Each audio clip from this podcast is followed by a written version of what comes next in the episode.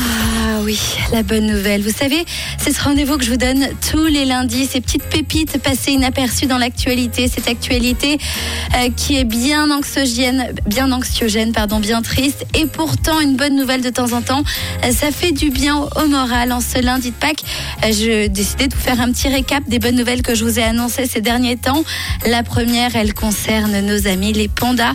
La Chine compterait désormais près de 1800 individus sauvages, un chiffre fragile, mais qui est quand même encourageant euh, pour nos amis les pandas. Ça, c'est une très belle nouvelle. Autre belle nouvelle, on part du côté de l'Italie, chez nos voisins adorés, avec euh, cette nouvelle qui va faire plaisir aux amoureux de Venise, puisque c'est la fin des bateaux de croisière dans Venise, après des années de lutte entre les défenseurs de l'environnement et, les compagnies de croisière.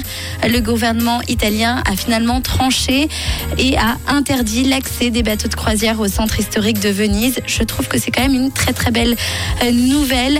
Donc, des bonnes nouvelles, il y en a encore, ne vous inquiétez pas. Vous en voulez d'autres? Le groupe de luxe Kering renonce définitivement à la fourrure après Gucci ou encore Balenciaga.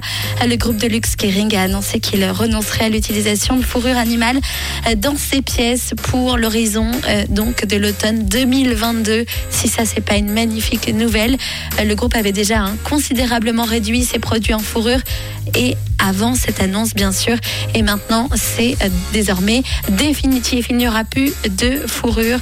Une très très belle nouvelle. Allez, on continue avec le meilleur des hits. Léonie Remedy, c'est tout de suite, ce sera suivi de Stromae avec Santé sur